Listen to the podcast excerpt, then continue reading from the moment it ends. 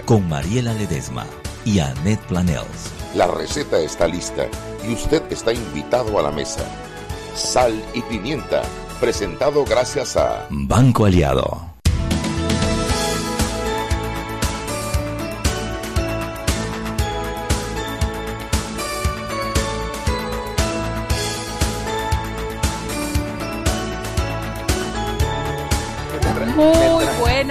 Tardes, queridos invitados. Tengo, no son peques, pero son igual de alborotosos que los peques.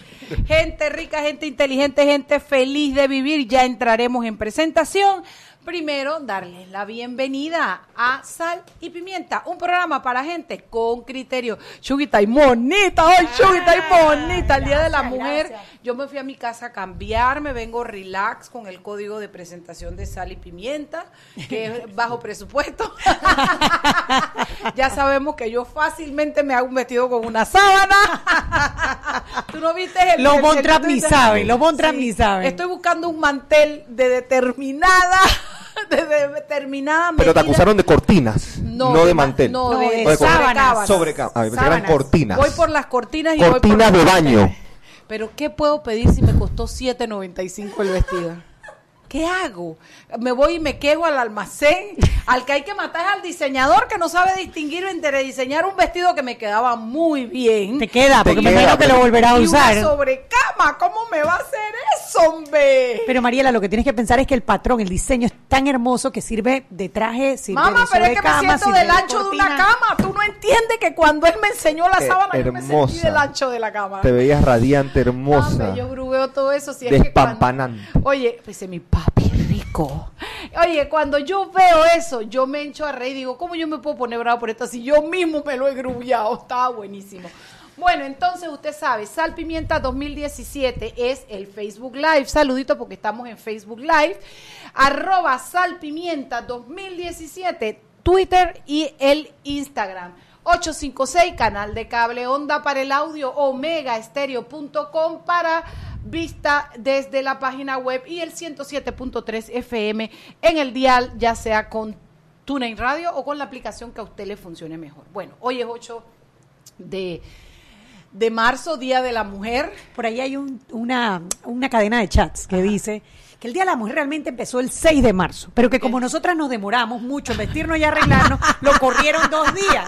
Y que ese mismo día definieron cuál era el Día del Hombre, pero como a los hombres todas las veces se le olvida la fecha, se quedaron sin día. día. Tal cual. Y la verdad es que aquí la felicitación, o por lo menos la conmemoración, las gracias y el recuerdo a todas aquellas, muchas de ellas murieron por poder lograr esos derechos que hoy nos parecen tan normales. Tengo derecho a opinar, me voy a votar, esos, esos derechos que oh, costó sangre, gente. Es más, si nos tiramos para atrás, por ahí anda Lina Vega con que venimos desde las brujas esas que se lograron escapar. Las brujas que no la- quemaron. De la Inquisición y de porque desde allá las mujeres que se atrevían a saber eran acusadas de brujas. Entonces, esto ha sido una carrera y usted y yo lo estamos disfrutando y pero mucha gente padeció para tener esto. Bueno, iniciamos el programa con nuestra gente de la prensa. Chugui, ármate, Chugui. Vengo. ¿A quién tenemos hoy en la prensa? Buenas tardes. Si quieren. Buenas tardes, ¿cómo están? Malú. ¿Cómo va todo? Bien, se me olvidó el nombre del perrito. Tú te lo sabes, Chugui. Por supuesto. Eh, gato, cat. Está hablando de, de paso. Ella se llama Kat. Cat, ¿cómo se, cómo, este, esto es un, esto es un contradictorio, un perro que se llama Una, Cat, es una, perrita, perra. es una perrita que se llama Kat. Bueno, pero lo que tú no sabes es que ella quería ser artista, entonces ella quería ser Cats en vivo y por eso le pusieron Cats. Hola, es un Malu. juego de palabras realmente. ¿Cómo estás? Muy bien, y hay mucha información que compartir con... Venga, bajémosla de una vez, lo más comentado, lo más leído en la prensa de hoy. Bueno, entre lo más eh, visto, pues los temas del CEPADEM eh, son importantes para eh, los jubilados. Eh, había una serie de, de, de que no aparecían en el sistema. Ya el Ministerio de Economía y Finanzas ordenó la impresión de esos documentos. Eh, además de esa información que usted la encuentra en prensa.com, pues el tema también de una convocatoria de becas eh, para estudiar inglés en Canadá y en Estados Unidos. Eh, es una convocatoria que abre ahora el 12 de marzo. Esos detalles con otras informaciones también en prensa.com. Y eh, pues entre lo más reciente que tenemos en, en prensa.com, pues ustedes van a encontrar eh, una, un llamado que hace eh, Transparencia Internacional, que pide a las autoridades de Panamá más acción en el caso Lavallato.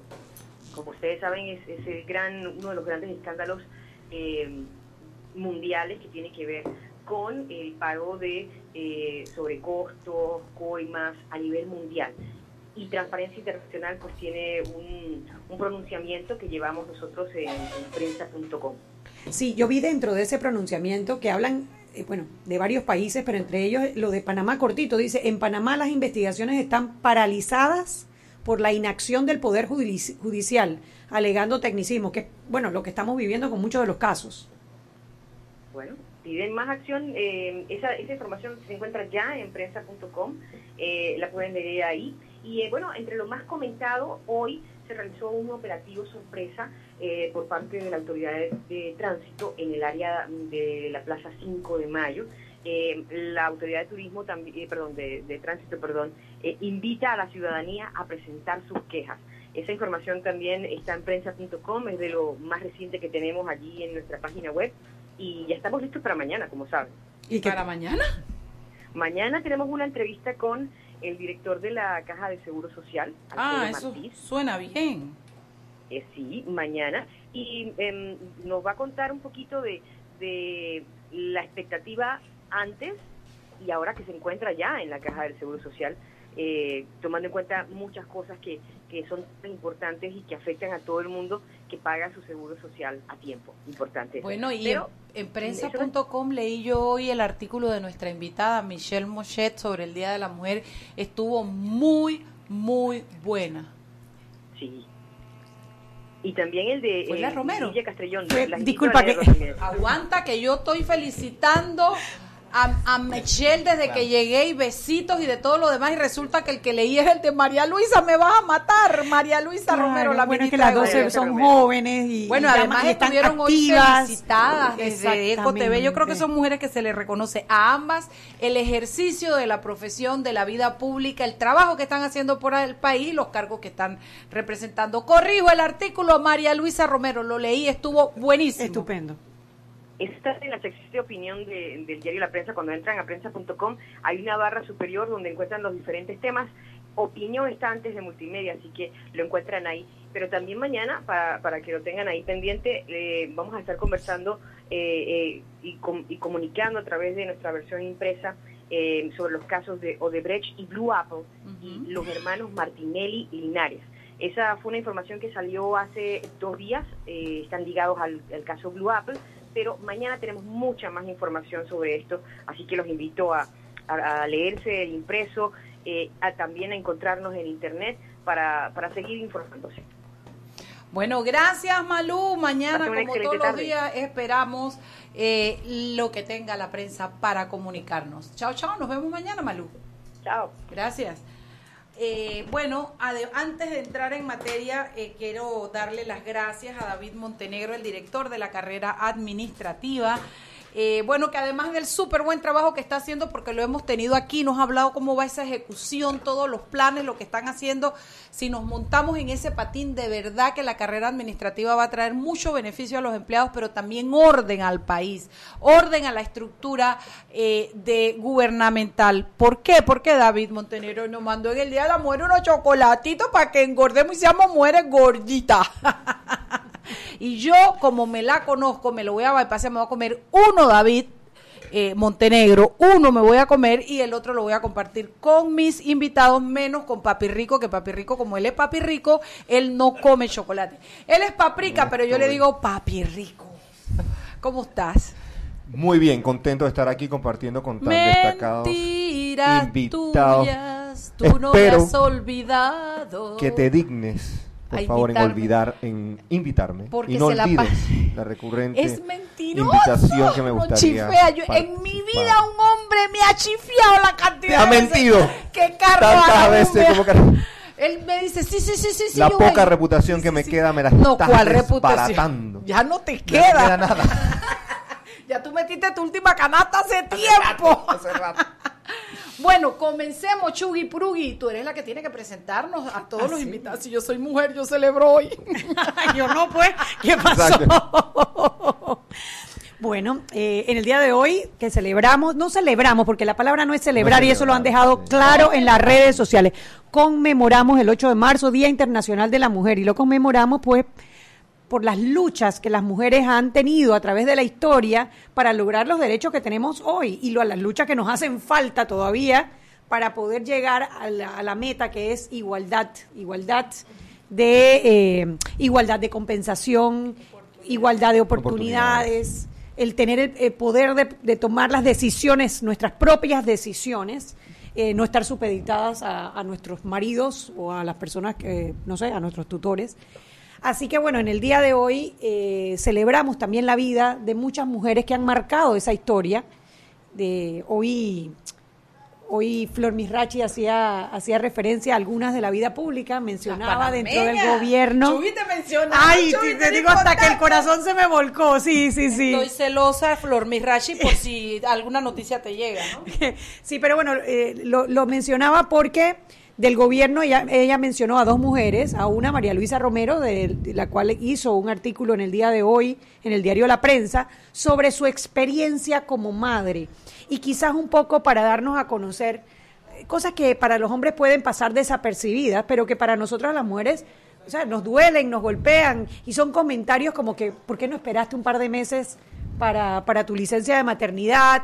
Eh, Unos mesecitos más. ¿Cómo te fue de vacaciones? ¿Quién dice que ser mamá es vacaciones? El que me diga eso, lo invito a tener un bebé recién nacido por tres Y meses sobre todo si tienes una herida de cuántas ah, pulgadas. de cesárea. y- Uno va a descansar al trabajo, más bien, Sí, sí, cuando, sí. cuando la mujer trabaja.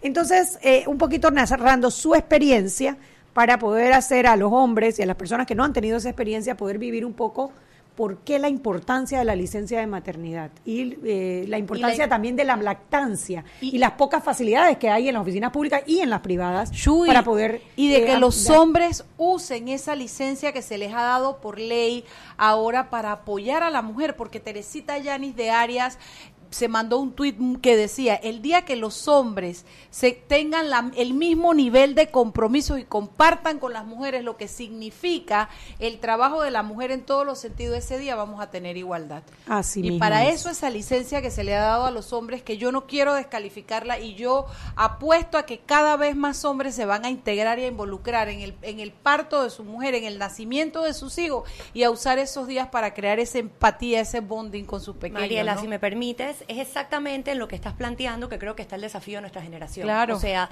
aquí ya Anet lo mencionó, nosotras quienes hemos tenido la oportunidad de educarnos, de estudiar, de prepararnos hasta donde hemos querido y hasta donde queramos en el futuro, de asumir, en, en mi caso muy particular, puestos públicos que antes estaban reservados para, para los hombres y ni hablar del cargo de una ministra de gobierno que todavía puede ser considerado como algo muy grande para una mujer. Todo esto ha sido posible por feministas extremas, que no soy, yo no me considero una feminista No, yo extrema. tampoco. Yo me considero una privilegiada de haber nacido en un momento donde todo esto fue posible por derecho y no porque nadie me dio la concesión. Y coincidiendo con el artículo de la ministra Romero, yo publiqué uno sin haberlo conversado con ella en la página del MIDES y teníamos una perspectiva muy, muy similar. Y el tema de la lactancia, por ejemplo, y de la licencia de maternidad, ambas lo abordábamos. Es algo a lo que teníamos derecho, pero esto no fue así siempre. Si Marta Matamoros no hubiese batallado en nuestro país por los derechos laborales de la mujer, eso hubiera sido imposible. Pero más, más importante que honrar la lucha es preguntarnos hoy en día, así como ellas enfrentaron el contexto y la realidad de sus tiempos y tuvieron que ser mujeres, solo mujeres, batallando para que esto sea posible, ¿cuál es el reto y el desafío de nuestra sociedad hoy en día? Y yo pienso que ese desafío es, primero, esta ya no es una lucha de mujeres. El tema de género no es un asunto de mujeres. La igualdad de derechos no es un asunto de mujeres, es un asunto de todos los sectores de la sociedad. Y precisamente en la medida en que nosotros lo abordemos como sociedad y dejemos de felicitarnos por el hecho de ser mujeres y entendamos el rol que tenemos que cumplir, no las mujeres siendo ejemplo, sino mujeres y hombres como los dos que nos acompañan hoy, realmente en ese momento entonces nosotros vamos a estar asumiendo con respeto y honrando de verdad ese esfuerzo que otras hicieron y que tanto costó. y ejercer lo que es una verdadera igualdad. Son las 6 y 16, nos pasamos un minuto, pero vamos al cambio y cuando regresamos entramos en materia. Seguimos sazonando su tranque. Sal y pimienta. Con Mariela Ledesma y Annette Planels. Ya regresamos. De grande a más grande, estás listo para dar el paso. Es hora de llevar a tu capital, a tus negocios y a tu patrimonio al más alto nivel financiero. Da el gran paso. Banco Aliado, vamos en una sola dirección, la correcta. Para que su local, servicio o producto se dé a conocer o incremente ganancias, anúnciese en Sal y Pimienta 391-7670-6671-3411. Si usted nos escucha, sus clientes también. Sal y Pimienta 391-7670-6671-3411. Zapatilla, listo. Pasaporte, listo. Boleto, listo. Media de la suerte, listo. Ya yo hice mi maleta para viajar a Rusia. ¿Y tú? Acompaña a Román Torres en Rusia con Claro. Participa por uno de los tres viajes dobles con todo incluido para ver a Panamá jugando en un mundial. Al cambiarte un plan postpago desde 25 balboas o manteniendo tu cuenta al día. Claro, la red más rápida de Panamá. Listo. Promoción válida del 28 de febrero al 23 de abril de 2018. Aprobada por la JCJ, resolución número 266 de 21 de febrero de 2018. Gana uno de los tres viajes a Rusia más un acompañante para ver a Panamá en el Mundial, adquiriendo un plan bundle postpago desde 25 balboas o manteniendo tu cuenta al día. Son dos tómbolas electrónicas los días 30 de marzo y 24 de abril de 2018. Los usuarios deben mantenerse activos por el tiempo de la promoción. El ganador debe ser mayor de edad y presentar documentos vigentes, cédula o pasaporte. Solo puede hacerse acreedor al premio una sola vez. Los ganadores deben ser residentes legales del país. No participan colaboradores de Claro, agencia publicitaria ni BTL. No aplica con otras promociones. Precio no incluye ITBMS. Para mayor información visita www.claro.com.pa. Seguimos sazonando su tranque. Sal y pimienta. Con Mariela Ledesma y Annette Planels. Ya estamos de vuelta. Sal y pimienta por la cadena nacional simultánea Omega Estéreo. Recuerde que usted nos puede escuchar en nuestras frecuencias abiertas 1073 1075 a nivel nacional, de costa a costa y, frontera a frontera. También bajando la aplicación Tuning Radio en sus celulares, TuneIn Radio, busca radios locales, Omega Estéreo, allí puede escuchar toda la programación. Y por supuesto que es Sal y Pimienta. Canal 856 para aquellas personas que tienen el sistema de cable onda o entrando a nuestra página web www.omegastereo.com. De camino a la playa, la finca o el interior, de seguro combustible necesita tu motor. Ven a Terpel, donde tu bolsillo es el ganador, con el mejor precio en combustible. Y en Va y Ven, baños limpios, wifi gratis, algo para picar, comer y para llevar también. Va y Ven y Terpel, 24 horas a tu servicio. Continuamos con más aquí en Sal y Pimienta.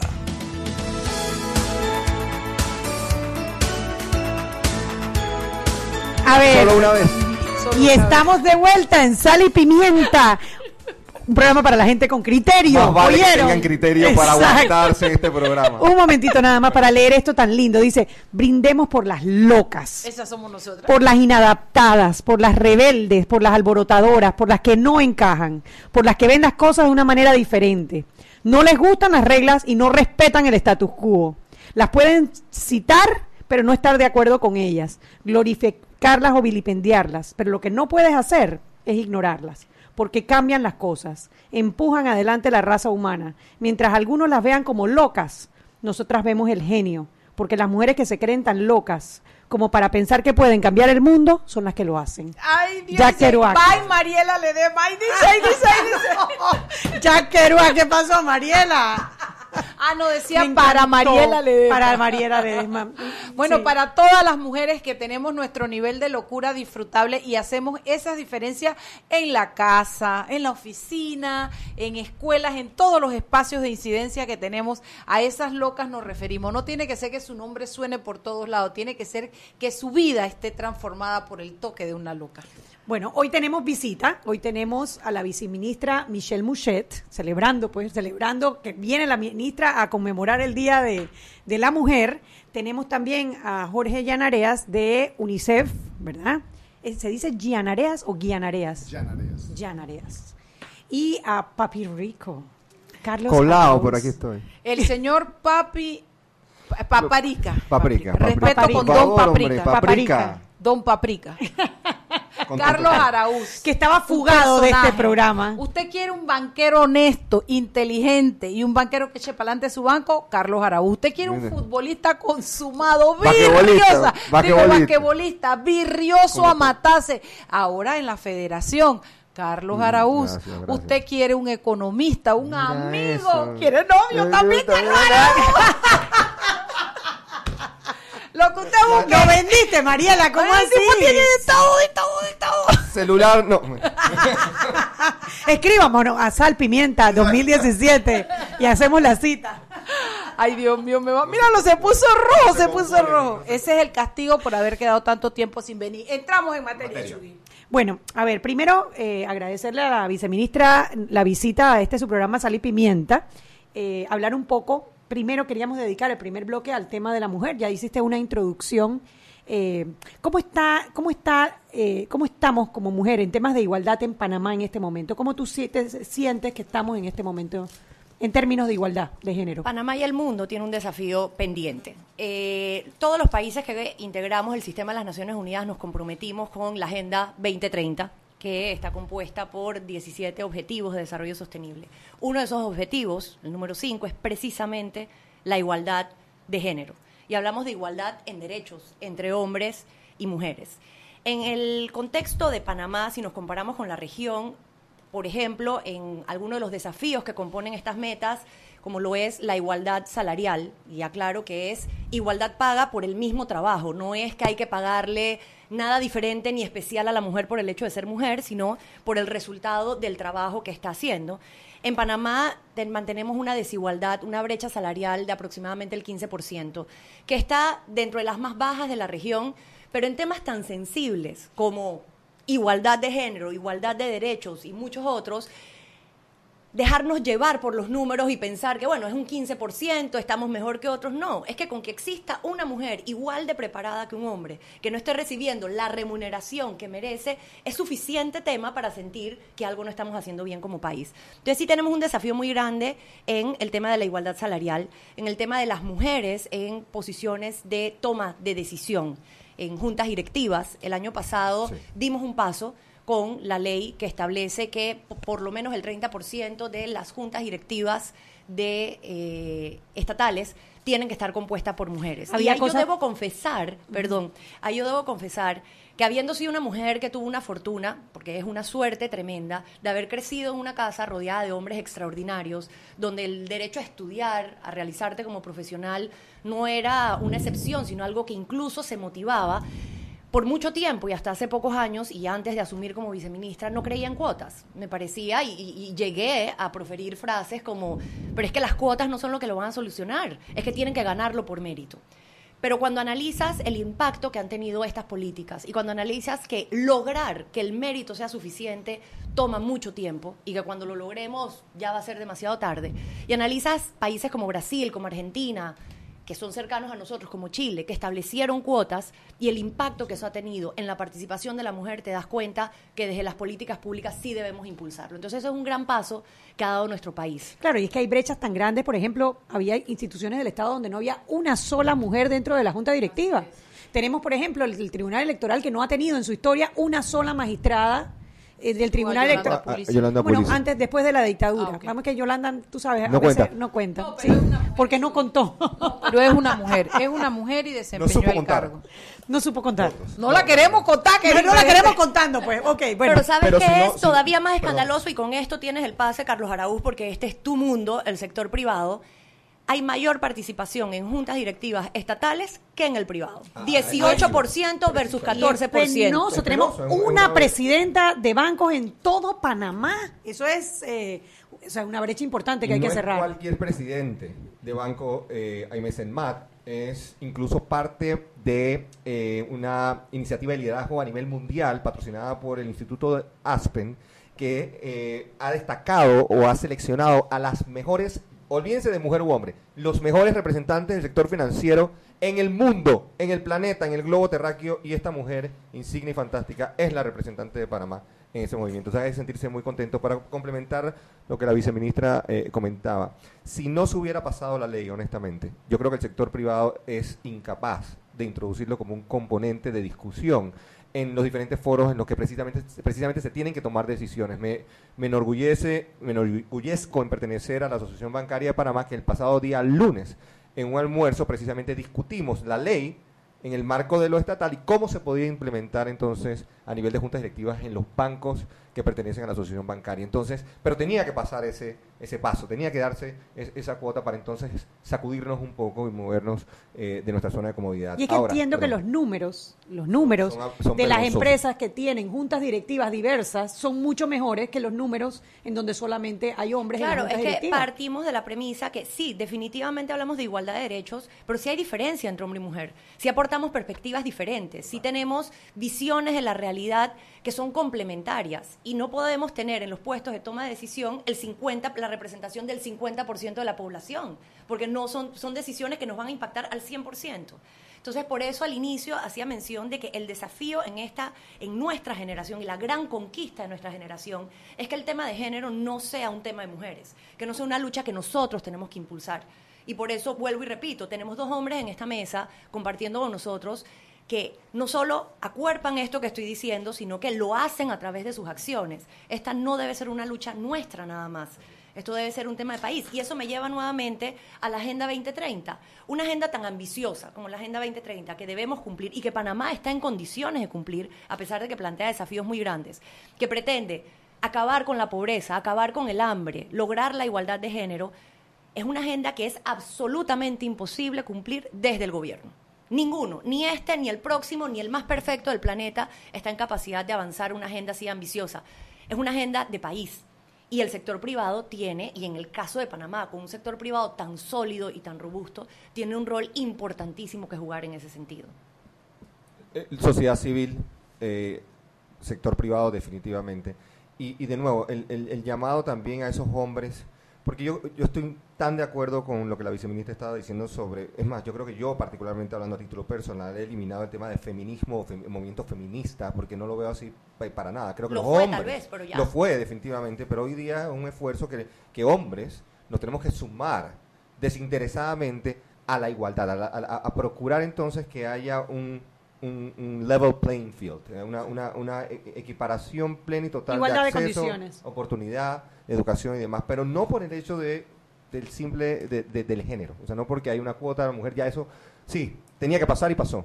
Ahora es un tema de compromisos y ojalá que cada vez también más mujeres acepten y nos inviten a participar, inviten más en sus casas, en sus oficinas, eh, eh, sector privado, público, a que salgamos de, de- de la, de la comodidad o del, del confort ese tradicional y que no, nos sumemos al movimiento por la igualdad, por la ecuanimidad en condiciones y en oportunidades. Son las 6 y 29. Te voy a hacer unas preguntas rápidas, rápidas sobre paradigmas que existen en la mente de la gente con este tema de la igualdad de género. Es que no hay suficientes mujeres capacitadas. Bueno, hace poco, eh, cuando se presentó la línea base de cómo estamos en Panamá en las juntas directivas, la, la anécdota no es mía, la anécdota la, la presentó la propia vicepresidenta, que es champion de una plataforma de líderes. Ella es la champion regional y es un orgullo enorme que ella nos represente. Eh, ella puso el ejemplo de la exministra de Economía y Finanzas de Francia, cuando le preguntaban esto, a la quinta que se la preguntaron, pidió a su equipo que le preparasen una lista de las mujeres calificadas para los diferentes puestos. Y cada vez que en un pasillo alguien le decía, ella insistía, ¿cuántas mujeres tienes en tu directiva? No, que no tengo, pero es que ¿dónde están esas mujeres? Aquí están. Y entregaba la lista. Y con eso se fue acabando la situación. Entonces yo creo que debemos comenzar a elaborar nuestras listas dependiendo y tenerlas en la cartera y entregarlas. darle exposición a las mujeres valiosas. Por eso creo muy válido y muy propicio el comentario que hizo Flor Mirrache hoy con nombre, darle nombre propio a todas esas mujeres que hay que reconocerle en Panamá. No es que son las únicas. No, no, no, hay por supuesto. muchísimas más. Me quedaste por fuera, Flor. pero bueno, esto. Pero sí, es importante que las visibilicemos, las hagamos visibles, perdón. Seis y media, vámonos al cambio y regresamos. Seguimos sazonando su tranque. Sal y pimienta. Con Mariela Ledesma y Annette Planels. Ya regresamos. Ven, ven, ven. Ajo, vecina nueva. ¿Y tú quién eres? Yo soy el vecino de al lado. Ya se actualizaron. Como se acaban de mudar, Actualizarnos. Hmm. Deben actualizar su cambio de residencia para que en las próximas elecciones puedan votar aquí cerquita. Ay, mamá, actualízate.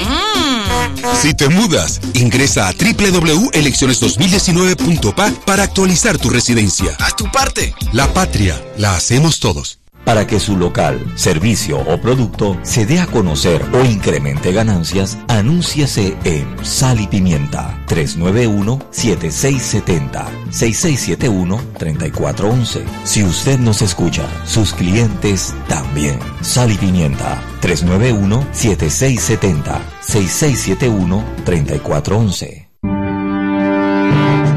De grande a más grande, estás listo para dar el paso.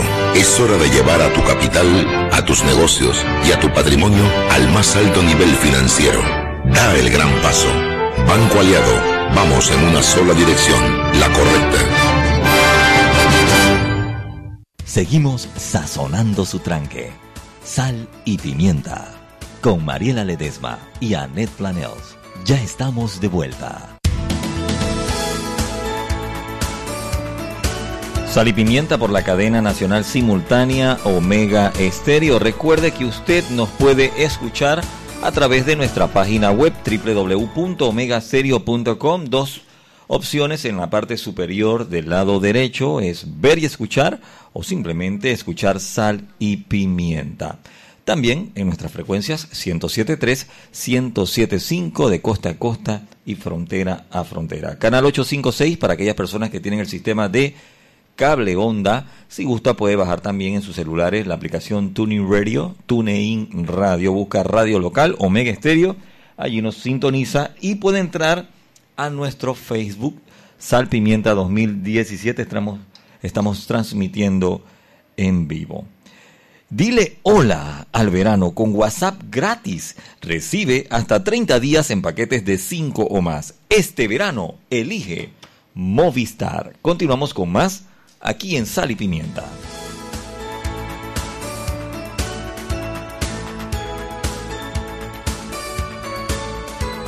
Y estamos de vuelta en Sal y Pimienta, programa para gente con criterio. Hoy conversando sobre el día och- eh, 8 de marzo, Día Internacional de la Mujer, y tenemos de visita a la viceministra Michelle Mouchet, acompañada de Jorge Llanareas de UNICEF y Carlos Araúz por parte Escolta de la viceministra Carlos Araújo, por favor, por favor. Prófugo de Sal y Pimienta, ese es tu apellido.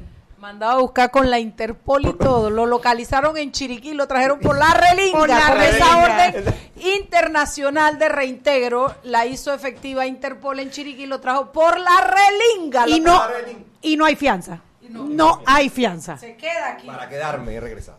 Bueno, a ver, quería que conversáramos un poquito eh, para poder entrar en el, en el fondo del, del programa sobre lo que son los objetivos de desarrollo sostenible, que son, pues como quien dice, la base conceptual de, de todos los programas que están trabajando dentro del Ministerio de Desarrollo Social y dentro del Gobierno Nacional, ¿no? Explícanos un poquito qué son los objetivos del desarrollo sostenible. Sí, mira, todos los países que formamos parte del sistema de las Naciones Unidas, eh, después de amplias discusiones, establecieron una serie de objetivos. Son 16 objetivos con una serie de metas e incluso indicadores muy precisos para medirlo, que deben ser los que marcan la agenda de desarrollo en todos los países que lo integran de aquí al 2030. Y hago énfasis en todos los países porque anteriormente, hasta el 2015, existió una agenda que era los objetivos del milenio, que era mucho más eh, ligera en cuanto a metas e indicadores y era solo para los países que se encuentran en vías de desarrollo. En este momento estamos prácticamente todos los países del mundo comprometidos con exactamente los mismos objetivos y las mismas metas. Si bien esto es un acuerdo internacional que no es jurídicamente obligatorio para ningún país, Panamá sí lo adopta como una pauta para el desarrollo nacional mediante un decreto ejecutivo que se emite el mismo mes en que se adoptan los Objetivos de Desarrollo Sostenible en las Naciones Unidas. Y a partir de ese momento comienza un trabajo de identificación. La primera fase de esto es bastante técnica.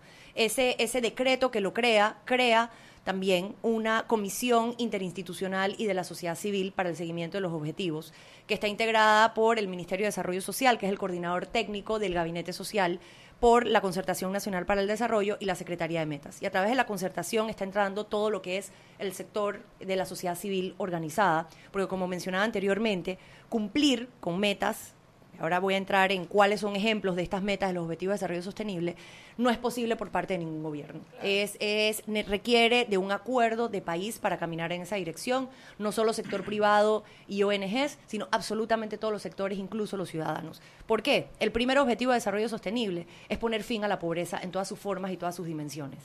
El segundo, acabar con el hambre, erradicar el, erradicar el hambre tenemos la igualdad de género, pero también contempla un tema importantísimo del cual ustedes dos han sido abogadas, por decirlo así de alguna manera, y es el objetivo que busca la gobernabilidad, instituciones sólidas. Y es muy lindo el nombre de ese objetivo porque habla de la paz.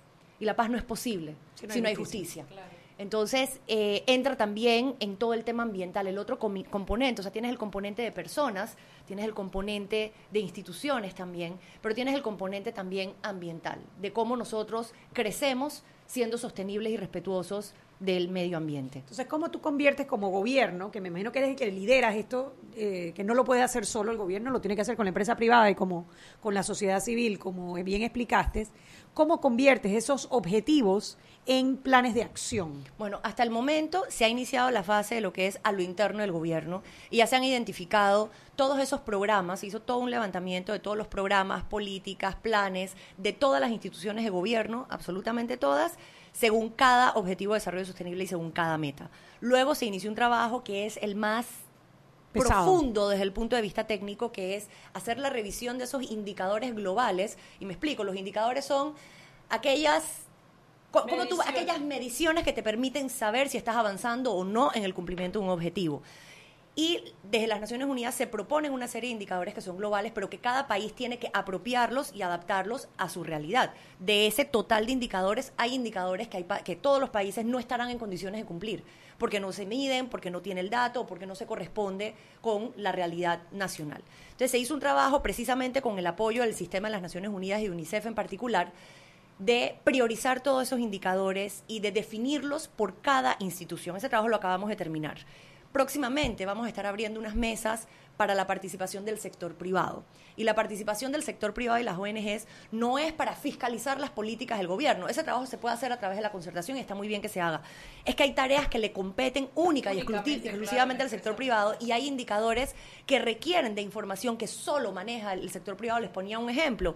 Los hospitales privados manejan una serie de data y informaciones que no manejan los hospitales públicos. Entonces, para completar el diseño de esos indicadores y definir cómo estamos como país, necesitamos establecer estas mesas con el sector privado y estamos creando también otro espacio para generar alianzas entre los diferentes sectores de cara a los diferentes objetivos. Y lo importante es, nosotros el año pasado como gobierno presentamos un informe voluntario de avance donde dijimos ante las Naciones Unidas cómo estamos en este momento como país. Pero en el 2019 tenemos que presentar un informe de país. O sea, no es un informe nada más de lo que el gobierno ha hecho, sino dónde estamos, dónde está Panamá en esto. Y para eso la información que existe de parte de la sociedad que no pertenece al gobierno va a ser fundamental e indispensable para poder rendir un informe que refleje la realidad de nuestro país. En, en los últimos días hubo una noticia sobre las Naciones Unidas, sobre un informe de las Naciones Unidas donde calificaba mal a Panamá en su política eh, de la niñez. Si, si mal no recuerdo, quizás Jorge nos pueda explicar un poquito más sobre eso y sobre cuál es el papel de UNICEF en Panamá dentro de este, de este tema de, los, de alcanzar los objetivos de desarrollo sostenible. Bueno, eh, primero que todo, que los objetivos de desarrollo sostenible son para todos y, muchos de ellos aplican directamente para los niños. Así que entre las áreas de cooperación de UNICEF con el gobierno panameño está precisamente trabajar en la Agenda 2030. Eh, hay varias cosas que tomar en cuenta acerca de ese informe que tú dices. Ese es un informe del Comité de los Derechos del Niño. El Comité de los Derechos del Niño es un órgano de tratado. Es el que, cuando se firmó la Convención sobre los Derechos del Niño, el Estado panameño se comprometió a rendir informe cada cinco años. Y entonces lo que estás viendo es un informe de avances. no es un comité judicial, no es para examinar sobre adjudicar derechos o resolver conflictos. Es un comité estrictamente en donde, más que todo, yo, yo creo que la palabra correcta es decir que es un diálogo entre el país y el comité. Entonces el país presente dice, mira, yo he avanzado sobre estas cosas y el comité le dice, muy bien, te felicito sobre lo que has hecho, pero te falta avanzar sobre estas, estas otras cosas. Es como cuando vas al médico. Si tú vas al médico no para que te diga que todo está bien. Tú quieres saber exactamente dónde es que tienes que mejorar tu salud. Así que lo que salió reportado es un poco qué es aquello que el gobierno tiene que hacer. Y que no es sorpresa. Yo estoy seguro que en el Ministerio de Desarrollo Social conocían perfectamente cómo iban a salir esas recomendaciones, porque nada de lo que salió allí es sorpresa. Como cuestión de hecho, el UNICEF ha estado trabajando con el gobierno nacional en muchos de esos pendientes. ¿Y cuáles son los principales de esos pendientes? Bueno, uno de esos que por eh, las dimensiones que abarca, yo diría que es uno de los principales, es el sistema de protección integral de la niñez. Porque lo que tenemos ahora mismo es una institucionalidad en donde cada sector se encargaba de su problema y no le interesaba al otro. Entonces, donde salud es un sector, educación es un sector y cada uno es un sector y hay un poco de niños que se caen entre los sectores. Hay un poco de niños que no los atiende ni el Ministerio de Salud ni el Ministerio de Educación y nadie, no, no parece tener un valor para la institucionalidad. Invisibles. Eh, Son invisibles. Entonces llega un momento en que, digámoslo de una manera clara y, y precisa, el país ha tenido un gran éxito económico, el país ha tenido prosperidad, pero los pobres están excluidos de ese circuito, los pobres siguen siendo los mismos pobres de tanto tiempo, entonces llega un momento en que usted dice, bueno, aquí hay que hacer algo diferente ahora, porque tenemos que hacer que la prosperidad del país le llegue a esas personas y le llegue a esos niños. No debe haber ningún niño fuera de la escuela. Yo no creo que una proposición tan simple pueda encontrar que alguien se oponga. No debe haber ningún niño fuera de la escuela. Ahora, la el- pregunta es, Ajá. ¿el Ministerio de Educación está preparado para eso? Ahora, el, el- el gobierno, eh, a través del programa de la beca universal, que pues realmente es una, es, es más que una beca, es, es eso, es un tratar de asegurarse que el niño vaya a la escuela. Ha hecho un esfuerzo grande en ese sentido. No, hay, Bueno, no, no es suficiente lo que han hecho. Ahora, ahí sobre eso, es que una vez que está establecido claramente de que se trata de una visión de política pública, de que tenemos que tener no solamente una visión de la ley, sino una visión de las capacidades de las instituciones, porque si tú la tienes en la ley, pero no tienes nadie en las instituciones que lo cumpla, entonces no tienes nada. Entonces, creo que es importante eh, mirar algo que ya la viceministra del MIDES lo mencionó, y es la importancia del sistema de información, la importancia de los indicadores, la importancia de saber si nos estamos moviendo en la dirección correcta. Porque si tú me dices, bueno, yo lo tengo todo bien organizado en el Ministerio de Educación y tengo tantos niños fuera de las escuelas, y al año siguiente tú me dices, yo lo tengo todo muy bien organizado, pero tengo cada vez más niños fuera de las escuelas. Y al año siguiente tú me dices, yo lo tengo bien organizado, pero cada vez tenemos más niños fuera de las escuelas. La conclusión es que no está bien organizado porque no estás cumpliendo el objetivo. Entonces los indicadores nos van a dar como una especie de tablero de control que no es para el gobierno, es para todo el país y nos van a decir estamos llegando a los objetivos, estamos cumpliendo y por eso es clave la medición. Claro, y con este, con este reto que se ve a través de esta, de este diagnóstico que da eh, las Naciones Unidas, es que entra el proyecto de ley que crea el sistema de protección integral de niños, niñas y adolescentes. Ahí es donde entra este tema. Parte, parte, parte de lo que busca.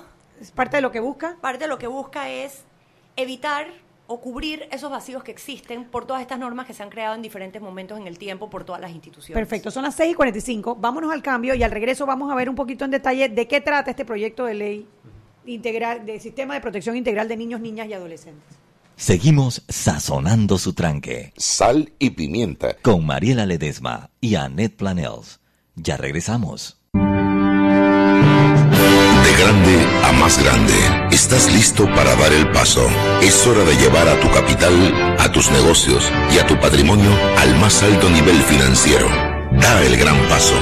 Banco Aliado, vamos en una sola dirección, la correcta.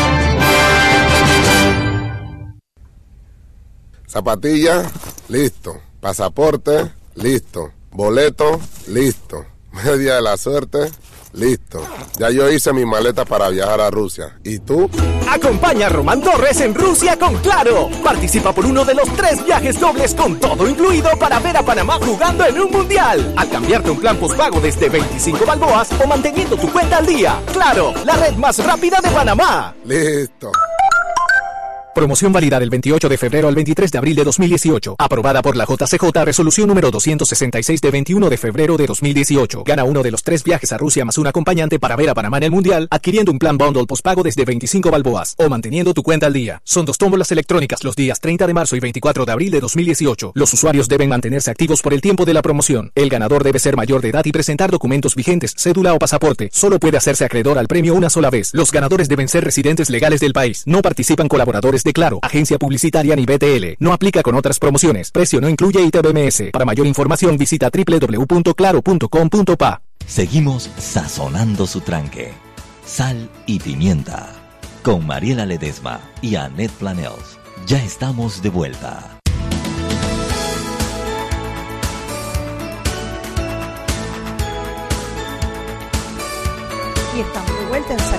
Programa para gente con criterio. Con criterio. Quedamos en eh, hablar con la viceministra Michelle Muchet sobre el proyecto de ley. Lo tengo que leer porque es que si no se me olvida del sistema de protección integral de niños, niñas y adolescentes como parte del plan para poder alcanzar estos objetivos de desarrollo sostenible y, eh, ese diagnóstico que dio las Naciones Unidas sobre las, brechas que tenemos en el tema de la niñez. Parece que nos explica un poquito más en qué consiste este proyecto. Sí, bueno, retomando lo que mencionó Jorge, eh, tal vez el principal llamado de atención ante el Comité de Derechos del Niño fue el no contar con un sistema que garantice, y esto el nombre parece complicado, pero se refiere a un sistema que asegure en el país que todos los derechos que tienen los niños, niñas y adolescentes sean respetados y garantizados y que solo si son vulnerados sean restituidos. En este momento nosotros tenemos una situación que Jorge ya adelantó, donde tenemos múltiples normas que protegen los derechos de la niñez, pero han sido creadas por diferentes instituciones sin coordinarse entre sí, y esto no es necesariamente malo en el momento en que surgió. Había necesidades que resolver y se fueron resolviendo una por una, pero en diferentes momentos. Y eso que ha creado que nosotros en este momento tengamos normas que colisionan entre sí o que generan contradicciones. Tal vez más grave, que tengamos vacíos. Y toda esta parte de, de, palabras grandes entre vacíos y normas que chocan y todo lo demás se traduce en derechos de niños que no están siendo protegidos. Entonces necesitamos, ¿y por qué hablamos de sistema? Porque un sistema no se crea como todo sistema, tiene más de una parte que lo compone y que tiene que operar en conjunto. Es un sistema porque está compuesto por una ley marco que lo crea, que establece cómo funciona, cómo opera, que delimita las competencias, los roles que le corresponde a cada institución, la manera en que van a trabajar entre sí, cuándo entra una protección administrativa, cuándo entra una medida judicial. Todo eso tiene que estar más claro en nuestro país. Aparte de la ley marco, viene acompañado de un documento, de una política pública en materia de niñez, que es la que hace operativa esta ley marco, y el tercer componente es esa oferta de servicios que hoy en día existe, pero que tiene que ser revisada a la luz de esa ley marco y de esa política pública para hacer los ajustes que tenga que hacerse en esa oferta, para agregar esos servicios que hoy en día no estamos prestando para garantizar los derechos de la niñez. ¿Y esto ya es una ley de la República o se encuentra en este momento en la Asamblea Nacional? La ley fue aprobada, presentada ante, ante el Consejo de Gabinete y fue aprobada. Eh, y está pendiente de ser presentada a la Asamblea. Ahorita, en este momento, está terminando de surtir un trámite interno de un cambio de redacción en un artículo eh, y tan pronto regrese al ministerio va a ser presentada ante la Asamblea, que esperamos sea este mismo mes. Claro, es que no veo cómo pueden prestar oposición a un tema tan importante que nos concierne a todos, porque los que a los hijos de los diputados, a los hijos de los que están en contra de los diputados, a los hijos de los que están a favor de los diputados, o sea, es un tema que debiera pasar, pero bueno, también debiera pasar la imprescriptibilidad, también debieran pasar otras y ya. La inhabilitación perpetua. Mariela, no, y como bien dices, eh, y creo que ya Jorge se refirió a eso en su, en su intervención anterior, es un sistema que beneficia a todos los niños, Claro. a todos los niños en el territorio nacional, a todos los panameños niños fuera del país, no solo a los panameños. niños que tienen algún tipo de condición o vulneración en sus derechos. Aplica absolutamente a todos y responde a una deuda histórica que tiene nuestro país con la niñez. Es una deuda, nosotros, esta llamada de atención, y esto es importante decirlo, esta llamada de atención que hizo el Comité de Derechos del Niño en 2018, lo hizo en el 2011, y lo hizo en el 2008, y lo hizo en el 2004. O sea, nosotros venimos desde hace rato con la necesidad de abordar este tema para garantizar los derechos de nuestros niños de una manera integral. Integral quiere decir en todos los aspectos, tal y cual los experimenta la- la- la- el individuo. Y también es importante aclarar que ni la ley ni el sistema crean ningún derecho adicional, no, no No. incorpora nada nuevo. Esto es para respetar y garantizar los derechos ya consagrados por la Convención de Derechos del Niño que ha sido ratificada por Panamá desde Bueno, entonces, una vez que esta ley es aprobada y es eh, sancionada por el Ejecutivo, publicada en Gaceta Oficial, ¿cuál es el siguiente paso? El siguiente paso lo empezamos a dar porque en, en- en temas tan sensitivos como esto y entendiendo que los recursos son limitados y el tiempo es limitado y que en este momento existen las condiciones para avanzar en esa dirección, no podemos justificarnos en que estoy esperando la ley para comenzar a moverme, con el apoyo de la Universidad Santa María la Antigua y la Universidad Diego Portales de Chile y el apoyo, la asesoría técnica de UNICEF, nosotros comenzamos ya a trabajar ese documento base que va a orientar la política pública de niñez. No podemos elaborar la política hasta que la ley no esté, porque ella es la que te va a orientar el Claro. Marco. Pero ya hicimos el documento base de política, y me encanta el, el reconocer que no solo ha sido un trabajo en alianza con organismos como UNICEF, sino con la academia. Nosotros necesitamos, sobre todo en lo que es desarrollo social, involucrar a la, a la academia porque necesitamos actualizar investigación, datos y todo ese conocimiento y esa riqueza. Entonces, este ejercicio fue muy bonito, incorporando una universidad local, una universidad extranjera y ya avanzamos en esa dirección. Una vez se aprueba la ley, nosotros debemos continuar en la elaboración de esa política y ese ejercicio de elaboración de la política nos va a llevar también a esa revisión simultáneamente de la oferta que tenemos de servicios para la atención de la niñez, tanto por parte del gobierno como por parte de los otros sectores de la Y sociedad. hay un componente extraordinario en este proyecto que a veces se pierde de vista, que es su panameñidad. Es bien asesorado, bien guiado por UNICEF, por y demás, pero desarrollado por panameños con el sentir del niño panameño, de la niña panameña que lo necesita, esa vivencia cotidiana que tanto lo afecta, lo, lo golpea y que tanto hace falta para proveerle ese ambiente donde pueda ser pleno y feliz el, el niño y el adolescente. Yo creo que eso es valiosísimo porque muchas veces a veces la crítica, y yo creo que, eh, que da lugar y da lugar a la crítica, es cuando vienen modelos quizás asesorados o compuestos en otras latitudes y bueno, sencillamente hacemos No eh, una caja sí. y lo metemos allá Y- y adentro. termina sale no respondiendo a la realidad y a responde, las no resuelve, no, no, no enfrenta y confronta porque los desafíos son grandes, pero tenía que ser muy panameño. Y en ese sentido, eh, eh, de verdad, yo, yo tuve la oportunidad de leer el anteproyecto de ley y, y de nuevo, eh, hace todo el sentido del mundo, el sector privado también, y en esta mesa lo estoy representando, tiene que tener otro tipo de compromiso, no solo de veedor ni de fiscal, sino estar allí en la cotidianidad, en la vivencia de todos los días. Pero de nuevo, el componente de, de panameñidad en este proyecto a mí me gusta muchísimo y lo aplaudo enormemente. A mí, me, a mí me parece también muy importante remarcar que esto no ha sido un trabajo uno de un consultor y lo hizo de una noche a la mañana. Esto es un trabajo de varios años y ha sido consultado con todos los sectores de la sociedad.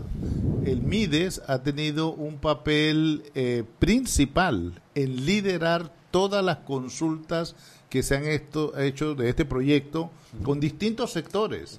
Y siempre se ha escuchado, siempre se ha atendido esas opiniones que incluso no necesariamente favorecen la ley, pero se les ha escuchado y creo que es por esa razón que se trata de un proyecto muy propio, muy panameño. ¿Cómo nos coloca eso eh, en comparación con el resto de los países en Latinoamérica una vez que tengamos esta ley aprobada? Buena pregunta. Eh, Panamá es uno de los pocos países que no tiene una ley de protección integral. Lo que ocurre es que eh, después que se aprobó la convención, por allí los países en América Latina lo aprobaron entre los años 90 y 91. Panamá lo aprobó en el 90, fue de los primeros. Eh, poco después de eso, algunos países, dentro de los dos años siguientes, aprobaron códigos del menor, que tenían todavía una visión un poquito atrasada. Hubo algunos que aprobaron códigos de la niñez y la adolescencia, pero se enfocaban mucho en los derechos, en volver y repetir los mismos derechos que establecía la convención. O se enfocaban en temas de justicia, entonces convertían la política social en una materia judicial. La judicializaba. Exacto. Entonces, la pregunta es cómo es cómo, o sea, cómo funciona una política social judicializada. Bueno, funciona muy mal. Entonces, este proyecto de ley ha aprendido de lo que salió mal con todos los otros proyectos, otras las leyes que se hicieron. Entonces, eh, yo diría que un punto de quiebre en la evolución de la legislación fue la ley argentina del 2006. La ley argentina del 2006 demostró que no se necesitaba hacer un proyecto, un ar- una ley de 300 o 400 artículos con una descripción detallada de cada uno de los derechos, sino que era había que mirar el sistema como un todo. Luego también se hizo un proyecto en Chile que está también siendo eh, discutido en la Asamblea, un poco en ese sentido. Entonces Panamá, en realidad ya sobre la base de la experiencia histórica de América Latina, no tiene por qué repetir el volver, porque se ha intentado en el pasado hacer un código de los derechos del niño con todos los derechos y cada una de las prestaciones indicadas en la ley, porque eso de las prestaciones es materia de política pública. Piensa, por ejemplo, en el derecho a la inmunización. ¿Tiene sentido poner en una ley todas y cada una de las vacunas? Que se- no, no tiene sentido. Lo que tiene sentido poner en la ley es solamente el derecho, que derecho a tiene la el niño y- a la y vacuna. al estado de Pero es materia de política pública entonces determinar cuáles, ¿Cuáles son esas vacunas. Porque además no podemos quedar cortos y si mañana salen una como no está en la ley y no está incluida, entonces no, tenemos Yo- podemos yo, al también quiero mencionar eh, un poco el argumento de, de autoridad, pero todos los que la conocen saben la importancia de esto.